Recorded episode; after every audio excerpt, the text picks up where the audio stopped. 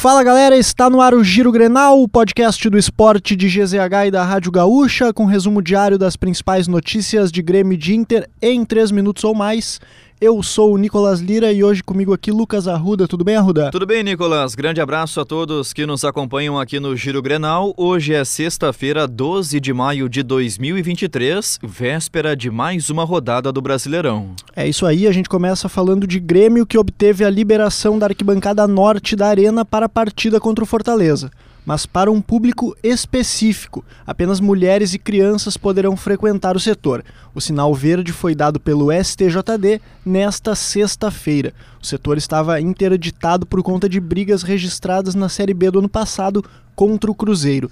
A medida já foi adotada como alívio para punições de outros times, como Curitiba e Atlético Paranaense. E o técnico Renato Portaluppi já começou a encaminhar o time para essa partida e com mistério, já que a atividade no CT Luiz Carvalho foi com portões fechados nesta sexta-feira.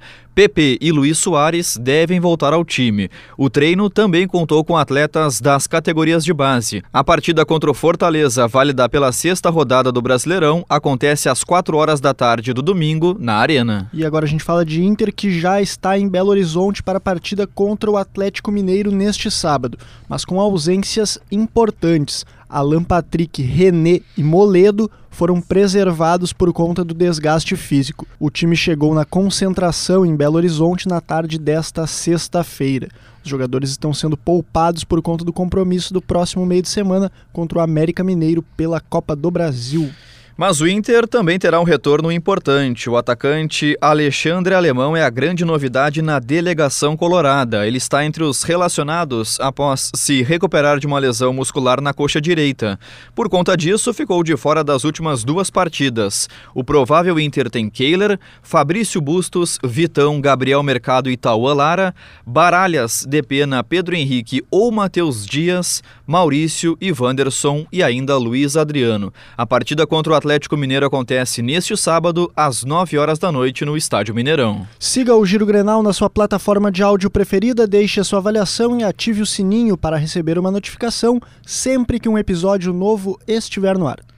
A produção do Giro Grenal foi do Nicolas Lira, a técnica e edição de áudio de Paulo Fraga, arroba esportes GZH, nos siga nas redes sociais. E segue, né, Arruda, os desdobramentos da operação penalidade máxima aí do Ministério Público de Goiás, né, que investiga os, os esquemas de apostas no futebol brasileiro.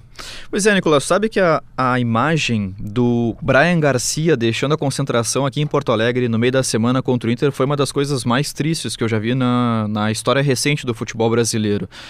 Mas eu diria que é tudo muito justo, né? É, além dele, o Pedrinho também, né? Os dois tiveram um contrato rescindido. É uma, uma pena aí que isso manche o futebol. A gente espera que as investigações deem conta de, de esclarecer tudo isso e punir os responsáveis, né? E eu acho que vem mais.